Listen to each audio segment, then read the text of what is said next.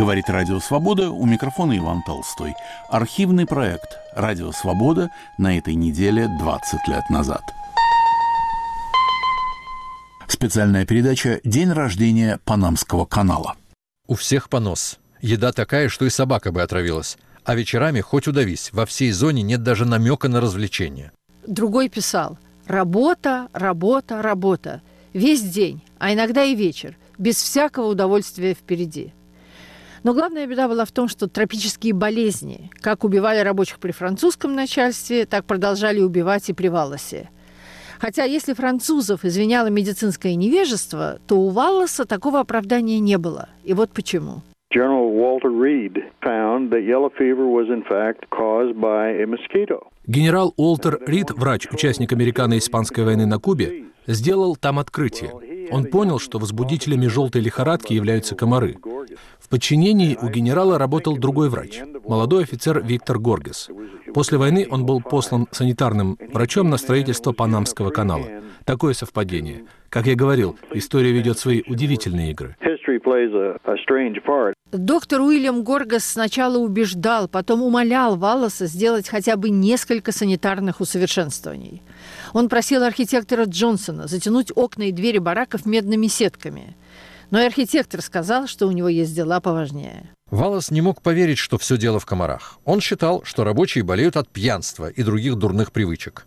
Панама, говорил он, ничем не грозит чистому, здоровому, морально устойчивому американцу. Но в 1905 году разразилась эпидемия желтой лихорадки, и Валлас потерял всех своих инженеров. Умер и архитектор Джонсон. Началось бегство. За 1905 год сбежало три четверти рабочих. Валлас подал в отставку. Через месяц в зоне канала появился новый инженер – Джон Стивенс. Его первый приказ всех ошеломил. Он остановил все работы на канале. Все – и всех до единого рабочих и инженеров бросил на санитарные работы под руководством доктора Горгаса. Это была самая обширная и дорогая, но и самая быстро выполненная санитарная программа в мире. В зоне канала провели канализацию и водопровод, улицы замостили, окна закрыли сетками, уничтожили всю стоячую воду, а близлежащие болота залили керосином. Все помещения предезинфицировали и всех снабдили средством от насекомых. В порту установили санитарную проверку судов и карантин. Меньше чем за год желтая лихорадка, холера и тиф были побеждены. Инженер Стивенс стал привлекать в зону семьи рабочих, строил отдельные домики для семейных. Первая приехавшая женщина сказала ему, «Мне тут нравится, ведь единственное, что я видела в жизни, это холмы Вирджинии». Стивенс со всеми говорил, везде появлялся и знал все работы. Он начинал свою карьеру железнодорожным рабочим. На канале ему дали прозвище «Большой дым», потому что он не выпускал изо рта дымящуюся сигару. День рождения канала. Подготовила и ведет передачу Марина Ефимова. Впервые в эфире 15 января 2004 года.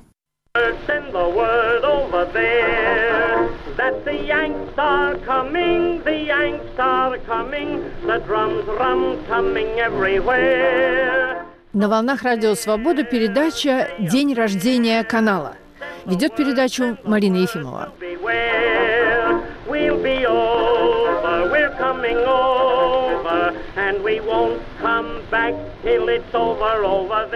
О канале между Атлантическим и Тихим океанами мечтали с начала XVI века, с путешествия Васка де Бальбоа и Магеллана, когда стало ясно, какую узенькую перегородку между океанами представляет собой Панамский перешейк. Всего 80 километров.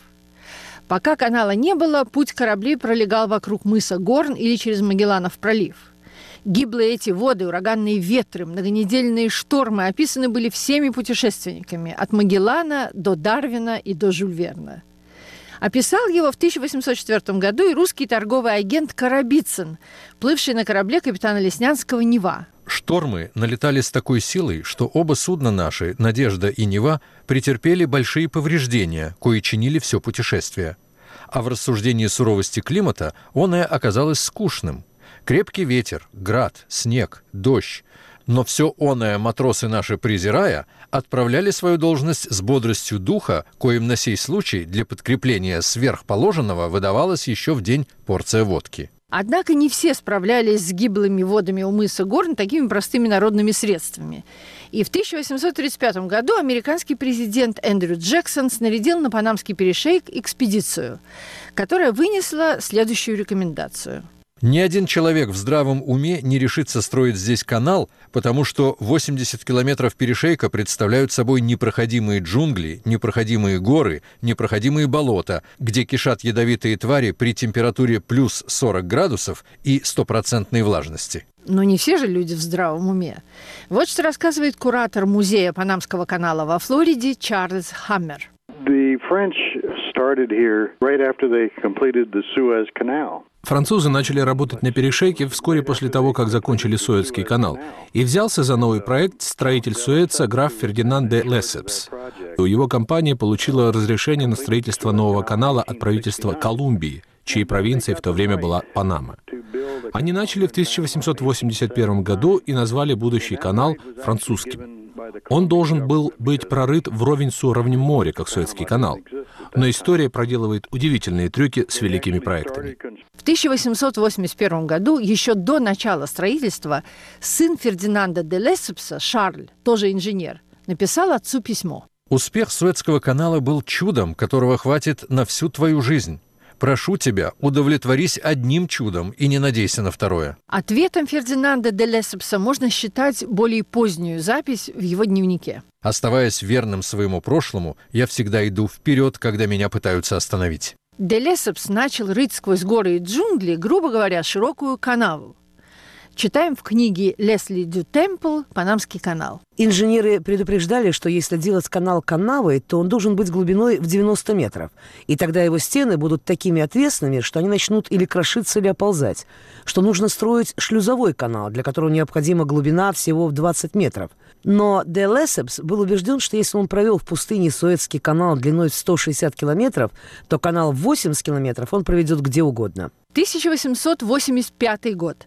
Отчет о ситуации в зоне канала, присланный в Вашингтон американским офицером лейтенантом Уильямом Кимбалом.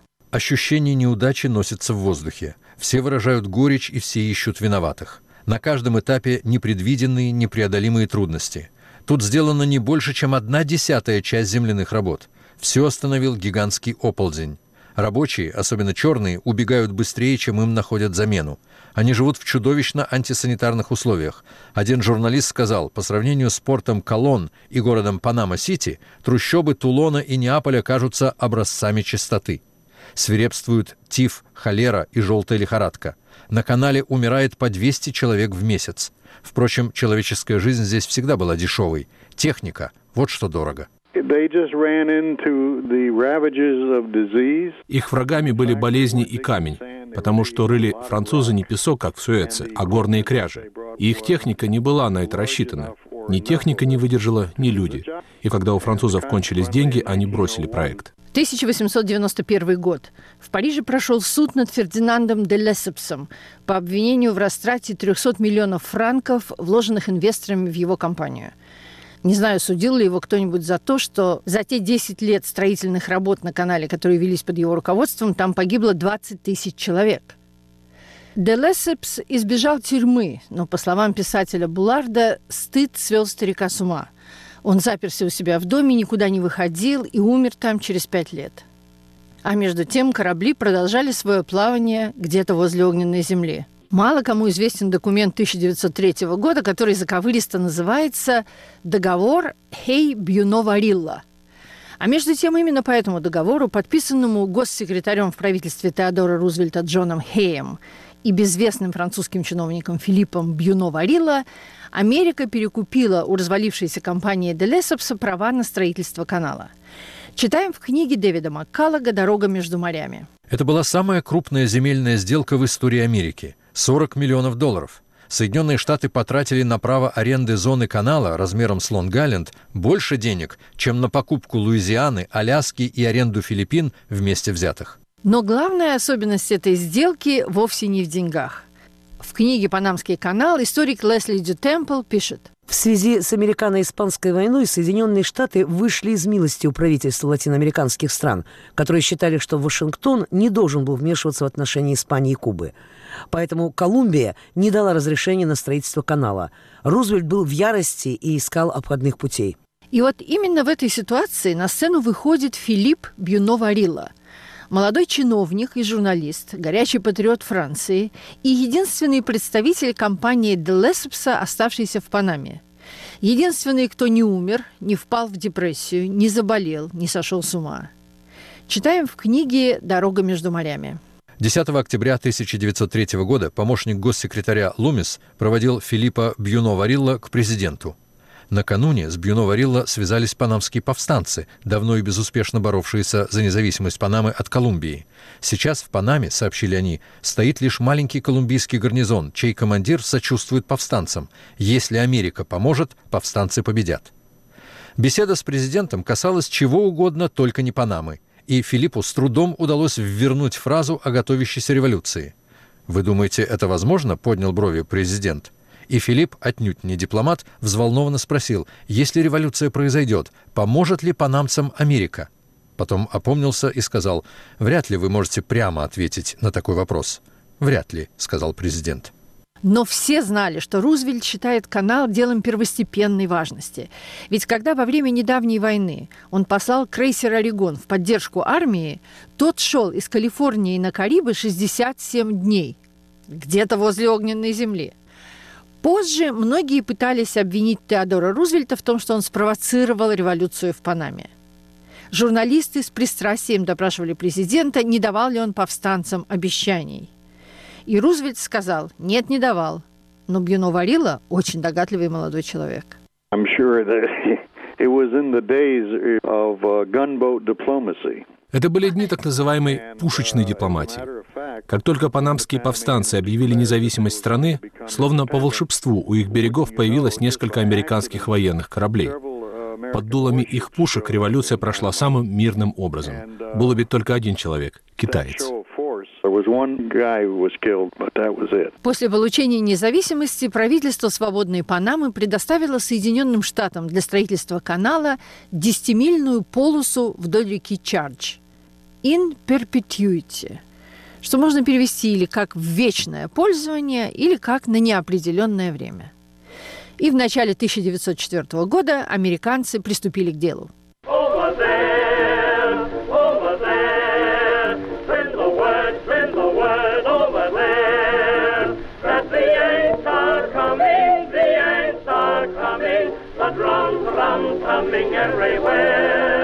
На волнах Радио Свобода передача «День рождения канала». Ведет передачу Марина Ефимова.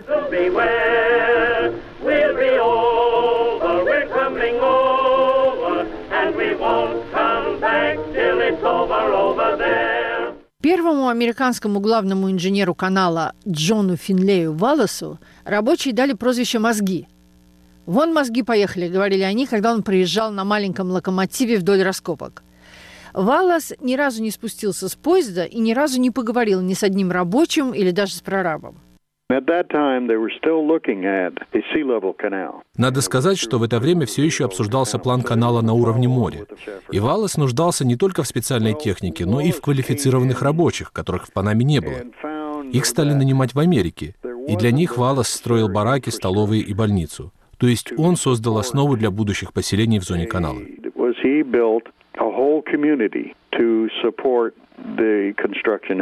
Однако на этом и кончилась его забота о строителях. Из письма молодого рабочего Чарльза Кэрролла домой в Пенсильванию. У всех понос. Еда такая, что и собака бы отравилась. А вечерами хоть удавись, во всей зоне нет даже намека на развлечение. Другой писал «Работа, работа, работа. Весь день, а иногда и вечер, без всякого удовольствия впереди». Но главная беда была в том, что тропические болезни, как убивали рабочих при французском начальстве, так продолжали убивать и при Валласе. Хотя если французов извиняло медицинское невежество, то у Валласа такого оправдания не было. И вот почему. General Walter Reed found that yellow fever was in fact caused by a mosquito. Генерал Уолтер Рид, врач, участник американо-испанской войны на Кубе, сделал там открытие. Он понял, что возбудителями желтой лихорадки являются комары.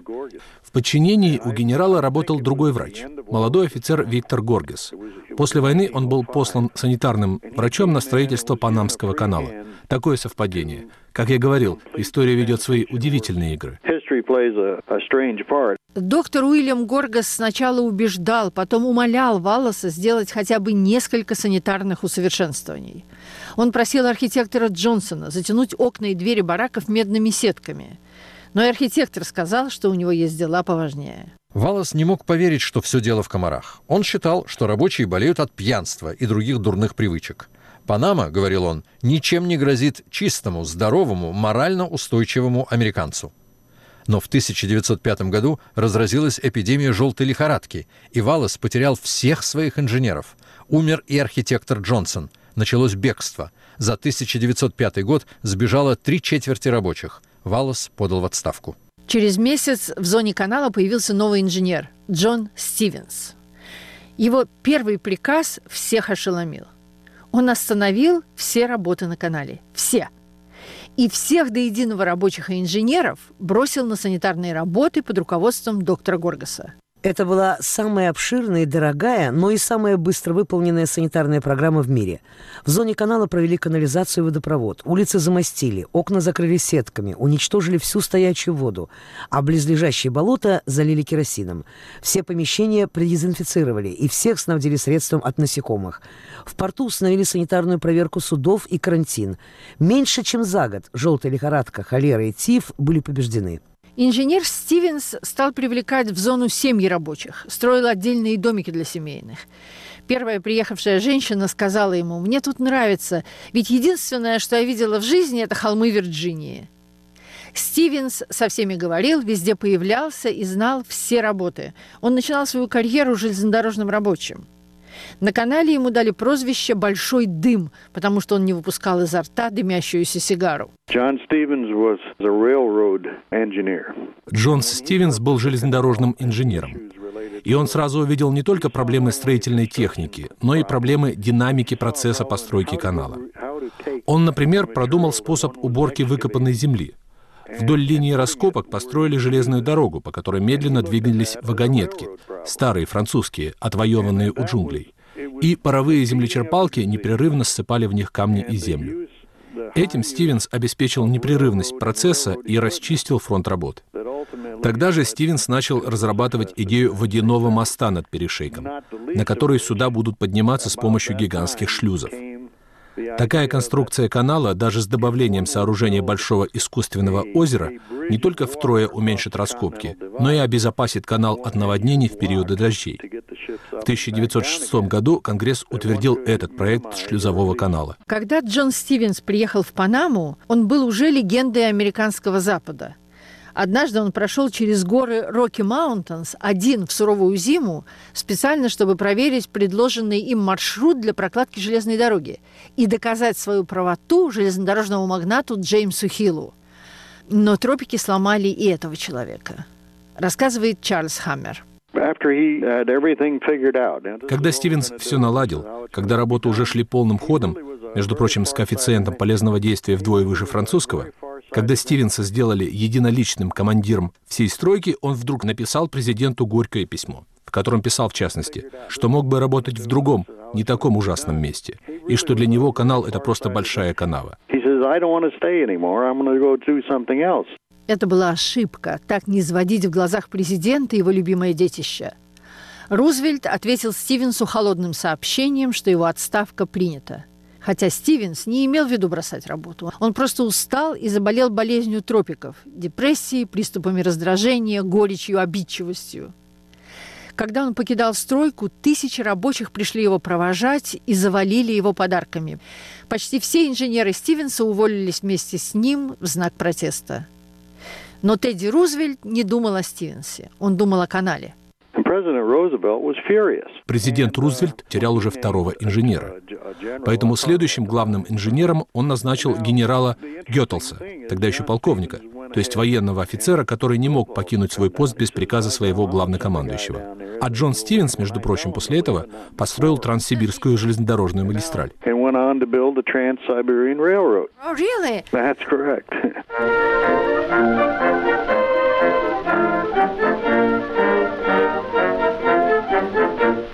Инженер Сиберт дал сигнал. Из железнодорожного моста полетели в воду реки Чарч каменные глыбы в полтонны весом каждая. Но река словно осатанела. Вода поднялась, и поток стал сносить эти глыбы вниз по течению. На минуту мне показалось, признавался потом Сиберт, что Чарч выйдет победителем. И тогда инженер приказал подогнать на мост состав, нагруженный старыми заржавленными французскими вагонетками, и бросать их в воду но сила воды пихнула вагонетки к берегу, к опорам моста, сдвинув их на полтора метра вниз по течению. Несмотря на опасность, команда рабочих с поезда бросилась к берегу укреплять опоры. Когда им удалось обезопасить мост, Сиберт снова приказал бросать камни. На этот раз они зацепились за металл. Река сдалась. Так описывает автор книги «Панамский канал» работы на канале в апреле 1910 года. Именно в 2010 году началось заполнение искусственного озера и строительство плотины и шлюзов началось создание технического чуда XX века. Историк МакКеллок правильно писал, что в начале века канал произвел впечатление не менее сильное, чем в начале 70-х годов высадка на Луну. Во-первых, бетон был еще практически неизвестен. Его применение только-только начиналось. А канал был самым гигантским бетонным сооружением на многие десятилетия вперед. Там построили самую большую в мире плотину — и самое большое до недавнего времени искусственное пресное озеро. Тогда ведь и электричество было новшеством, а весь канал работал на электричестве, который давала гидростанция на реке Чардж. То есть в этом проекте успешно использовали все самые последние достижения техники. Но люди, работавшие на строительстве канала, вспоминали не чудеса техники. Роберт Дил работал там машинистом. В 1984 году, в возрасте 104 лет, он рассказал в интервью о том, как он попал на канал и чему там научился.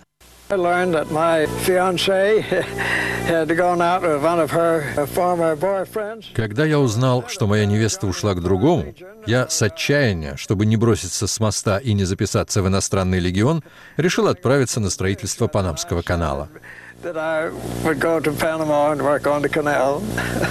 Я жил в общежитии для холостяков, в комнате на двоих.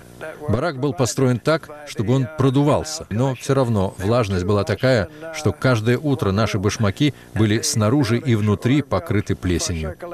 Но я не могу не рассказать о том, какое это незабываемое чувство работать всем вместе. Такой близости между людьми не бывает, когда работаешь на себя. Это было мое лучшее образование. Я научился тому, чего нет ни в одном учебнике чему можно научиться только работая бок о бок с другими людьми. Не было даже такого понятия «это работа моя, а это твоя». Это была наша работа.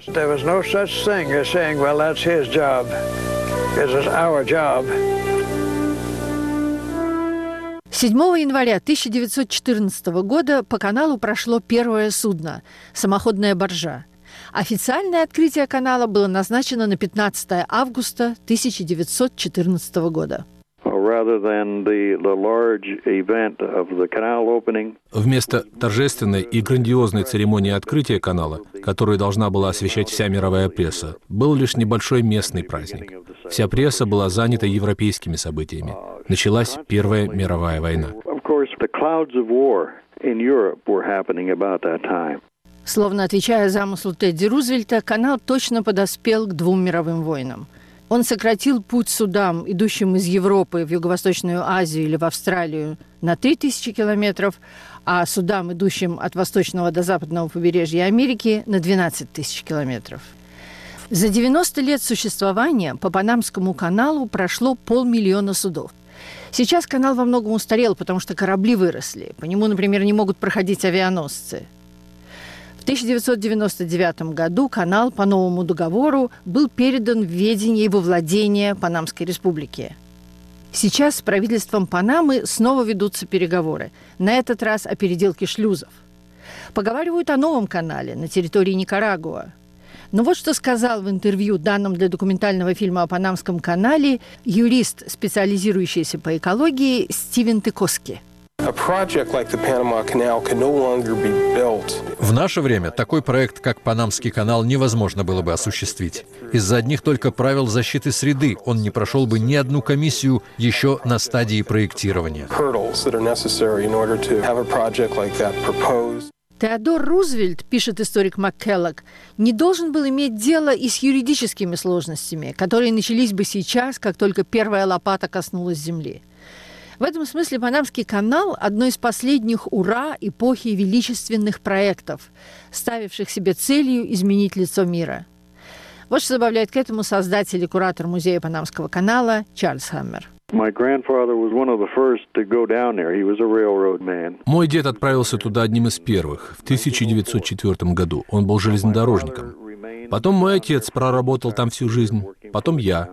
Несмотря на привычку, я никогда не переставал поражаться величию этого замысла и тому искусству, с которым он был проведен в жизнь. Но сейчас, при нынешних экологических запретах и юридической скрупулезности, я серьезно сомневаюсь, что у нас хватило бы смелости и воли снова построить такое великое сооружение, как Панамский канал. we would have the national resolve to build anything like the Panama Canal again.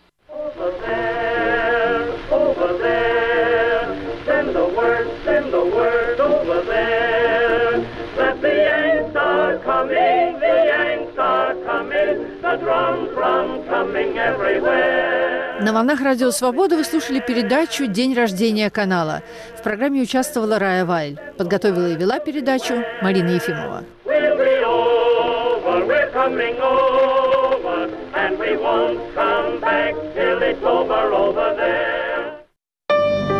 Сибирь – это три четверти всей территории страны и почти 36 миллионов жителей.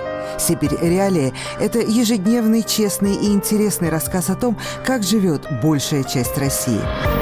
Сибирь реалии развеивает мифы, рассказывает о реальной жизни. Каждый день новости и аналитика, интересные интервью и захватывающие видео. Читайте и смотрите нас на сайте sibrial.org.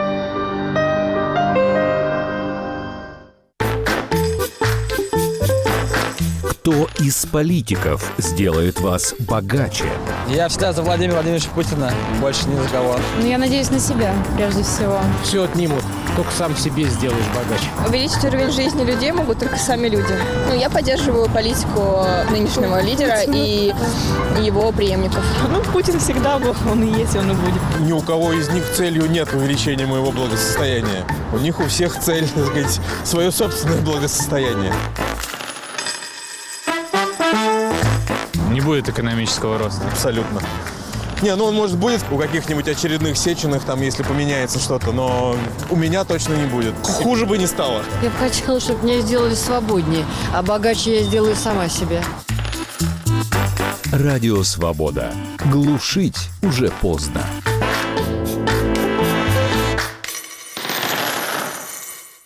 В рамках архивного проекта вы слушаете передачу «Радио Свобода» на этой неделе 20 лет назад.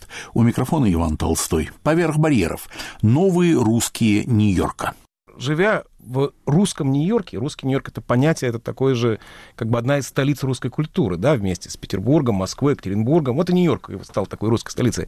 Есть специфика, культурная, художественная специфика, которую вы хотели бы донести до вашего зрителя? Вы знаете, Нью-Йорк — это... Вот я хочу вернуться немножко, несколько шагов назад к разговору о том, что Нью-Йорк — это, э, или, собственно говоря, американская культура — это мозаика. Э, Нью-Йорк представляет тебе возможность ощущать себя в одиночестве, но одиночество в положительном смысле, то есть оно дает тебе возможность организовать свою жизнь и сбалансировать твое творчество, твою волю и твой талант или твои силы для реализации своих вещей. То есть я думаю, что это удивительная среда, в которой можно осуществлять себя. И я думаю, что месседж, который вот как бы персонально каждый отправляет туда, несмотря что мы делаем портреты других людей или делаем какие-то просто художественные зарисовки, это месседж человека, а, индивидуального человека. То есть это, это месседж индивидуальности по отношению ко, ко всему остальному человечеству. То есть вне зависимости от, скажем, советского прошлого. Я вне почему задаю такой вопрос? Потому прошлого. что наши художники третьей волны, те, которые прославились в Америке, прославились в первую очередь благодаря советскому наследию. Они пришли на плечах Сталина, плечах Ленина. Я имею в виду, конечно, Комра Меламида, Сацарт, но и многих других э, авторов, которых я люблю, уважаю, и, но не, не будем забывать, что они пришли с советским прошлым. Как это э, связано с вашим поколением? Алина. Вот а, сложность и цель нашего поколения развить свой язык, развить свою культуру. Я считаю, что это, вот если мы говорим о месседже, то месседж — это разработать свое творческое лицо. И так как мы не можем больше опираться на советское прошлое, так как за нас это сделало старшее поколение, нам уже приходится разрабатывать свой язык. И вы считаете, что есть перспективы создать такую русско-американскую культуру, на что я всегда очень надеялся, которая отличается и от России, и от Америки? Несомненно. И мне кажется, что уже такие прецеденты есть и очень заметны вот э, в фильмах, даже на примере нашего фестиваля. Прошлом 2003 году Red фестиваль представлял фильм Юрия Гавриленко и Славы Солганика «20 банок бифчанки суп». «Поверх барьеров. Новые русские Нью-Йорка» подготовил и ведет передачу Александр Генис. Эфир 17 января 2004 года.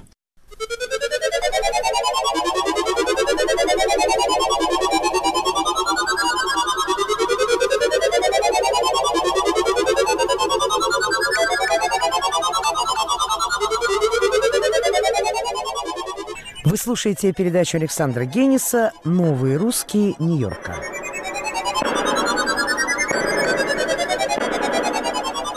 Четверть века назад, когда я приехал в Америку, русский Нью-Йорк делился на два этажа. Первый и полуподвальный. Наверху правил бал истеблишмент. Еще были живы киты первой волны. Все они печатались в газете «Новое русское слово», где я тогда работал – Борис Филиппов, Струвы, соратник Бердяева, философ Левицкий, последний критик Серебряного века Вейдли, поэт Елагин, ну и, конечно, главный редактор газеты, секретарь Бунина, который ездил с ним в Стокгольм за Нобелевской премией, Андрей Седых. Их устоявшаяся культурная жизнь внушала уважение, остатки великой эпохи. Но оказалась мне бесцветной и скучной. Возможно, потому что не оставляла места для нас, третьей волны. К тому же у нас не было общего культурного контекста — Седых, например, лично знал Мандельштама, Цветаеву и Канандоля, но нашего кумира Бродского не понимал и не печатал. Для него все мы были заражены опасной болезнью, советским новоязом. Седых называл Довлатова вертухаем, никогда не слышал о Шукшине, а когда я спросил, нравится ли ему Тарковский, ответил, не скрывая зевка, что не был в «Синема» с 54 года. Не найдя себе места в клубе для избранных, третья волна с немалой энергией принялась строить свой культурный Нью-Йорк без оглядки на старших. Так Довлатов в первом же публичном выступлении назвал Романа Гуля сверстником Карамзина. В определенном смысле это было верно, хотя и несправедливо. Так или иначе, третьей волне, во многом благодаря газете «Новый американец» под руководством того же Довлатова, удалось создать свой круг. Не все они жили в Нью-Йорке, но все сюда приезжали. Здесь печатались все, от генералов Аксенова, Войновича, Максимова, Зиновьева до строптивцев, вроде Саши Соколова, Цветкова, Халифа, Лимонова, Бахчиняна. Но главным достоянием русского Нью-Йорка был, конечно, Бродский. Живя в Америке, Томас Манн любил повторять «немецкая литература там, где я». Бродский такого не говорил, но и без этого все знали, что лучшие русские стихи пишутся в Нью-Йорке. Сегодня панорама культуры русского Нью-Йорка изменилась кардинальным образом, что и неудивительно. Уж слишком радикально с нами обошлась история. Поразительно другое. Культура русского Нью-Йорка продолжает функционировать, обрастая новыми именами.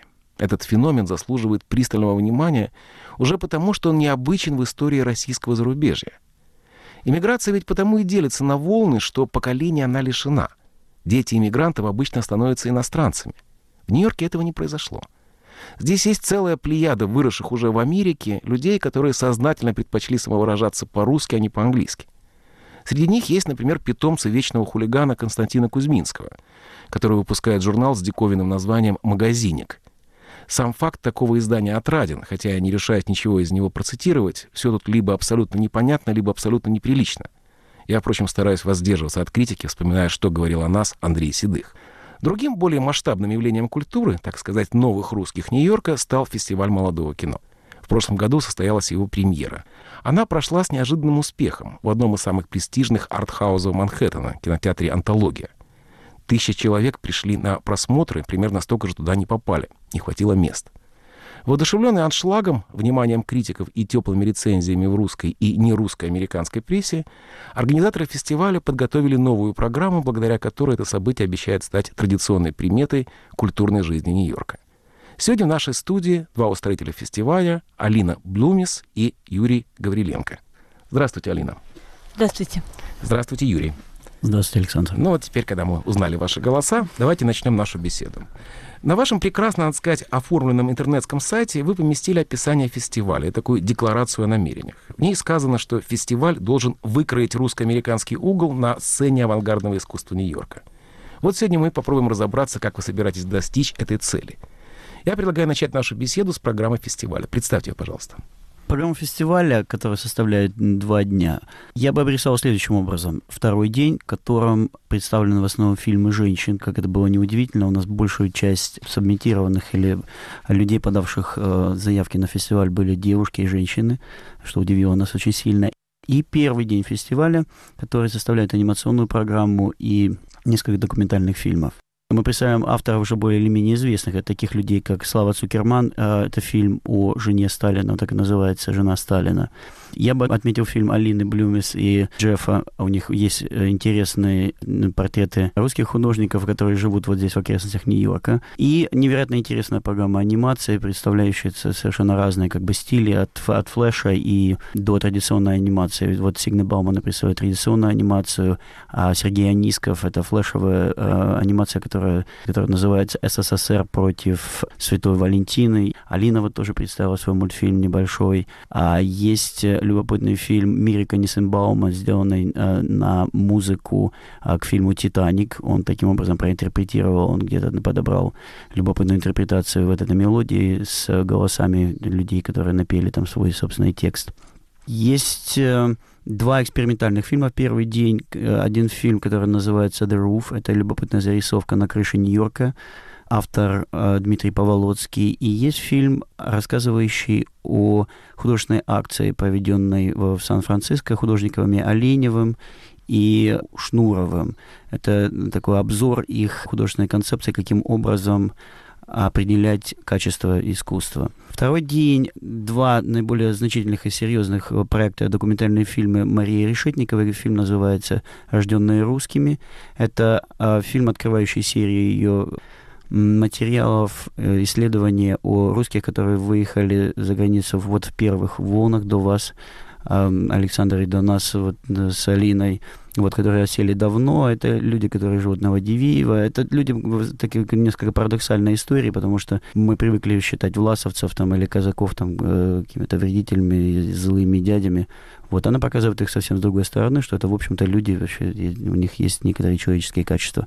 Вот. И второй фильм, это Мария Голдовского, тоже, ну, тоже заслуженный мастер русского зарубежья, она представляет фильм, или мы представляем ее фильм, точнее, который называется э, «Принц вернулся», «The Prince is Back». Это о судьбе человека, который заботится о имении своих известных дворян э, где-то на Украине. Вот. И, собственно говоря, что произошло вот в результате того, каким образом он пытался восстановить это все дело, и вот что из этого получилось. Алина, фестиваль проводится уже во второй раз. Это дает возможность сравнивать. Что изменилось в программе? Чем фильмы второго призыва отличаются от первого? Намечается ли какая-то эволюция? Да, конечно, мы заметили своего рода эволюцию. Так расширился круг а, режиссеров, которые подали свои фильмы на фестиваль. И он не только расширился и увеличился, но также расширился какой-то взор поколений. Допустим, в прошлом году, если мы представляли в основном людей молодых, а, лет 20-30, начинающих, очень много творческих дебютов, то в этом году в фестивале участвуют уже мастера и заслуженные режиссеры, которые признаны в а, кинокругах, как Слава Цукерман и Марина Голдовская. Так, по-вашему, второй э, фестиваль интереснее первого? Сложно сказать, это продолжение первого. Я заметил, что многие представленные работы тесно связывают изобразительное искусство с видео. Это сознательный выбор организаторов или отражение реальных тенденций в современной культуре? Что вы скажете, Юра? Да, я согласен с вами. Это, безусловно, отражение современных тенденций. Сейчас трудно представить современных авторов, каким-то образом работающих с действительностью, которые бы не использовали в той или иной степени видео. То есть это либо видеоинсталляции, либо это действительно какое-то исследование там, в виде документальных проектов. А также анимация, которая является как бы одним из наиболее выразительных и доступных методов. Тем более, что это сейчас не надо работать в больших студиях, тебе не нужен большой штат сотрудников или художников, которые бы все это делали. Это можешь делать самостоятельно дома. Алина, как бы вы характеризовали в целом участников фестиваля? Что в них русского и что американского? В основном все участники приехали из бывшего Советского Союза, и это их объединяет. Но многие из них сложились как художники или получили образование в Америке. Это их связывает с Америкой, и я думаю, многие, особенно молодое поколение, считают себя американскими художниками в какой-то мере. Юра, как вы думаете, почему молодые художники русского происхождения предпочитают самовыражаться с помощью камеры? В наше время предпочитали перо и бумагу. Вы знаете, трудно представить себе какой-нибудь другой инструмент, который, который можно было бы использовать. Но я понимаю, что сейчас по-прежнему актуальны такие жанры, как живопись или там инсталляция и так далее. Но это не то, что как бы коррелирует вот, а, с пониманием, каким образом а, происходят вещи. То есть наша память, благодаря телевидению, благодаря кинематографу, с легкостью воспринимает какие-то шаблоны, которые уже отработаны современной культурой, я имею в виду визуальной. Поэтому вот, вот с, с этими приемами, с механизмами, там, с какими-то движущимися вещами, которые уже как бы стали э, атрибутами нашей культуры. Поэтому это, наверное, наиболее интересный, актуальный метод и способ работы в современном э, мире. Алина, Нью-Йорк город, мягко говоря, многонациональный. Как ваша инициатива, инициатива вашего фестиваля выглядит на фоне других этнических общин? Есть чем сравнить ваш фестиваль?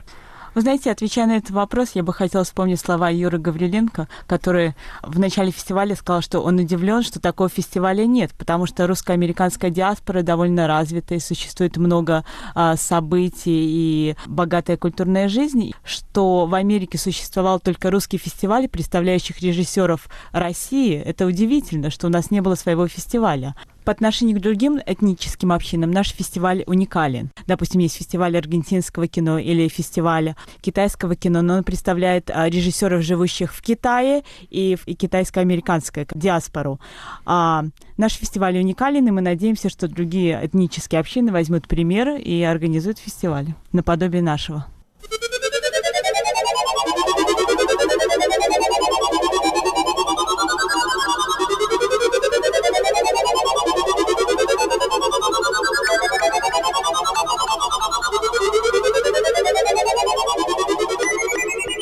Вы слушаете передачу Александра Гениса «Новые русские Нью-Йорка». Вторую половину нашей беседы я хотел бы посвятить более общему вопросу – проблемам молодой русско-американской культуры как социальному феномену.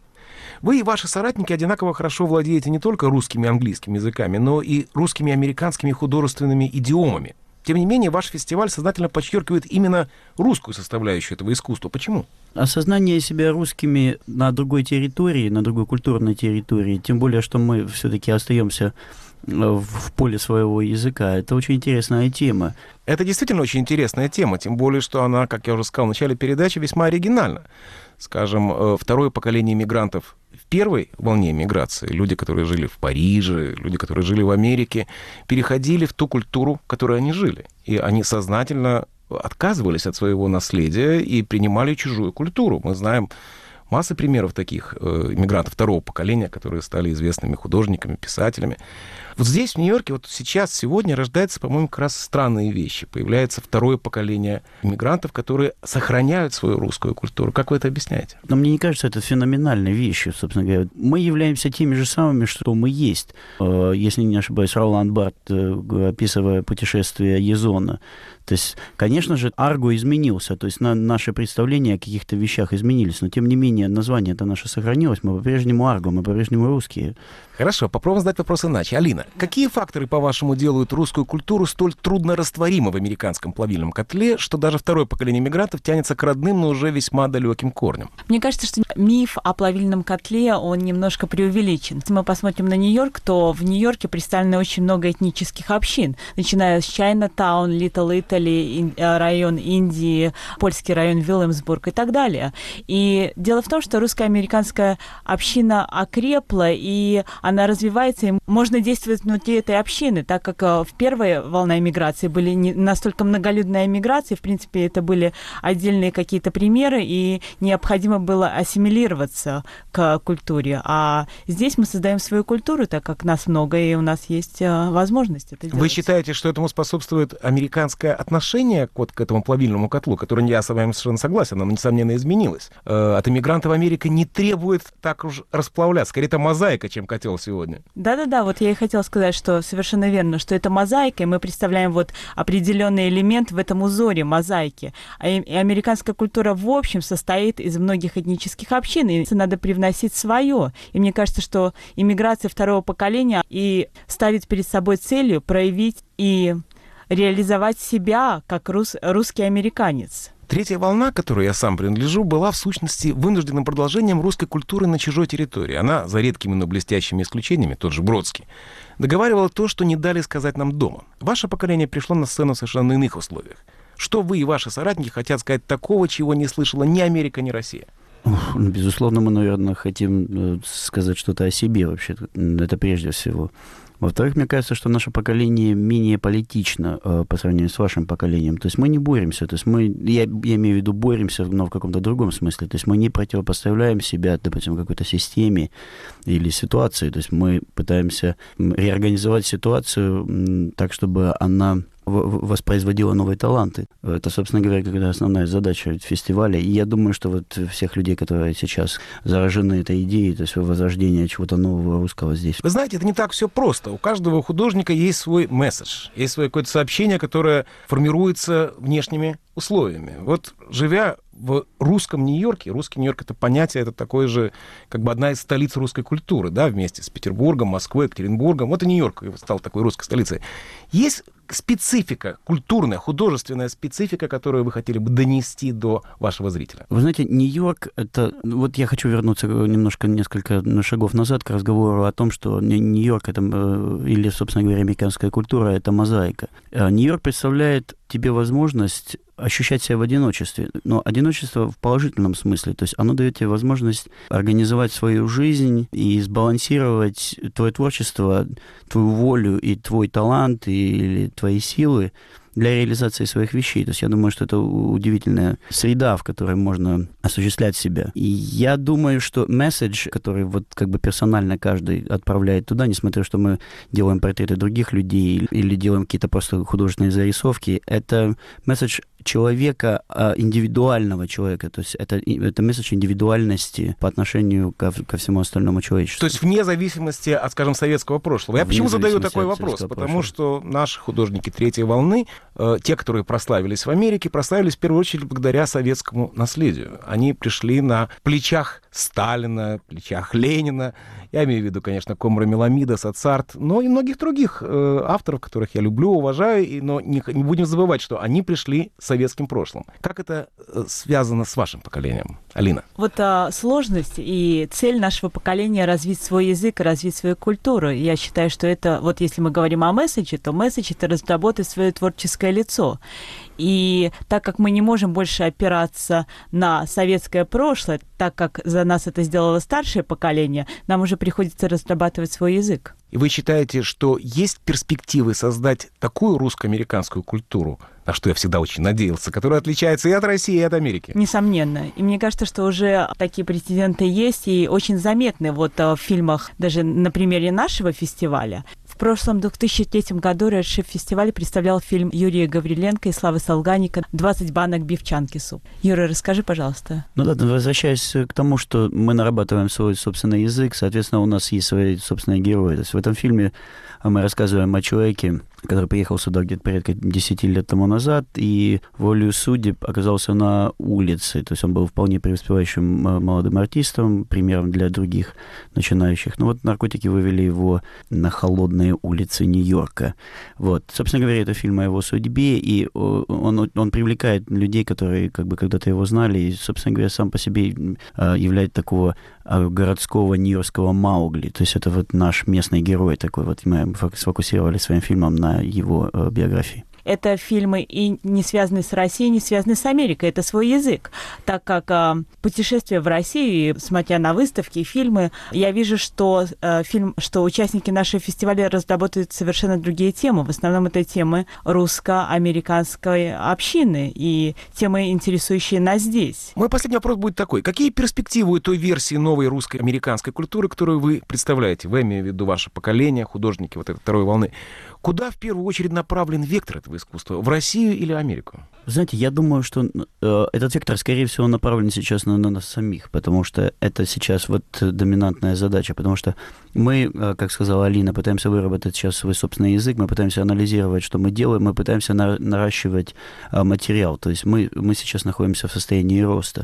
То есть, конечно же, мы коррелируем э, то, что мы делаем в, со средой, в которой мы живем, со средой, из которой мы вышли.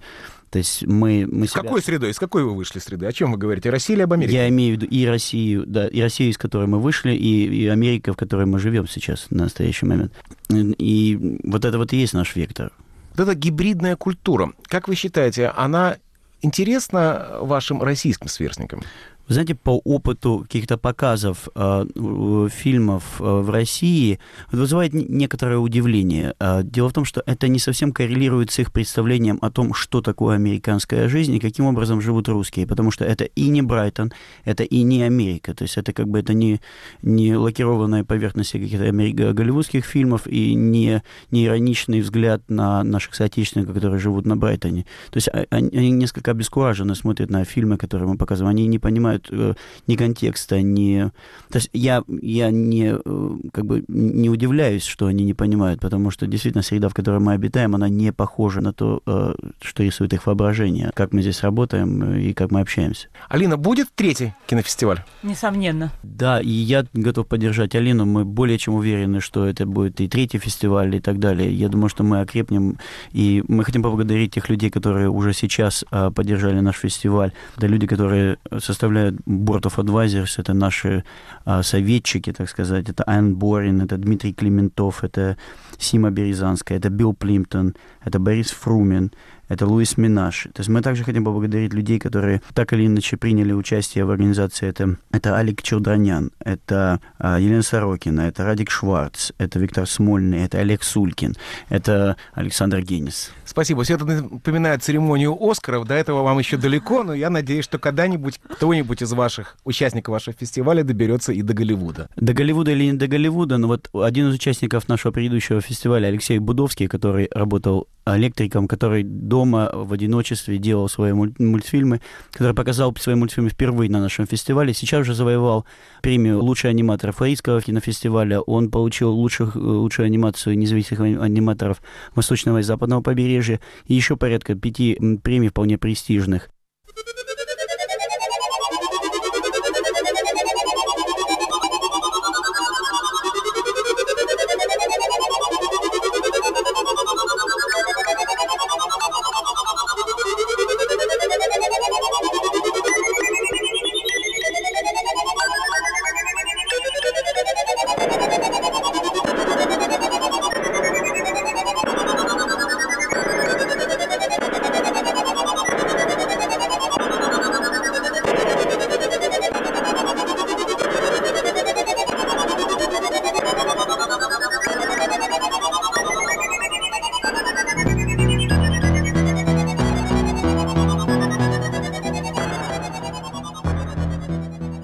Слушали передачу Александра Гениса «Новые русские Нью-Йорка».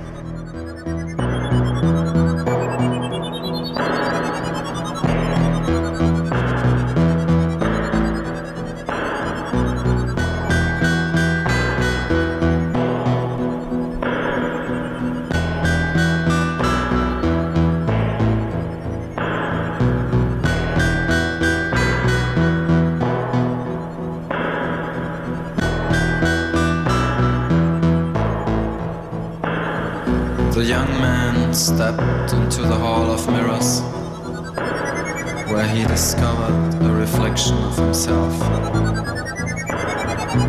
Even the greatest stars discover themselves in the looking glass. Even the greatest stars discover themselves in the looking glass.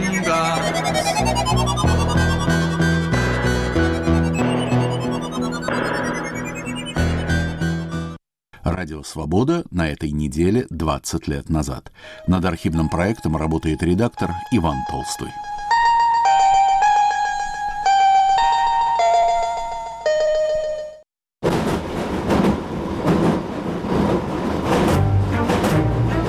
Каким вам представляется будущее России? Я думаю, нормально все будет, хорошо. Как помогал президент другим странам, так и будет, но только не нашей стране. Хотелось бы видеть Советский Союз. Но я все-таки думаю, что все наладится и все проблемы решатся. Ну, это, конечно, идеал, но к этому нужно стремиться вот и все. Хотя бы, чтобы повысился уровень жилья, ну, уровень вообще комфорта в России, потому что, как бы, мне кажется, мы сейчас стоим не на первом месте и не в ближайшей десятке по сравнению с другими государствами, даже ближайшего какого-то зарубежья.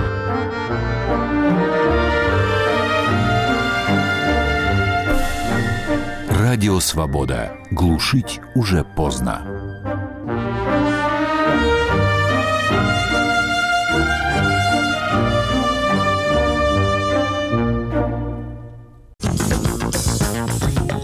Подкаст «Американские вопросы из Нью-Йорка». Мы говорим об Америке, которая может быть интересной россиянам, и о России, которая интересует американцев. Существует в Америке тенденции не видеть дальше, чем собственное благополучие. Но в ситуации с Украиной я не думаю, что этот сентимент будет превалировать. Слушайте, подписывайтесь в агрегаторах подкастов Apple, Google, Spotify и других приложениях. Ведущий Юрий Жигалкин.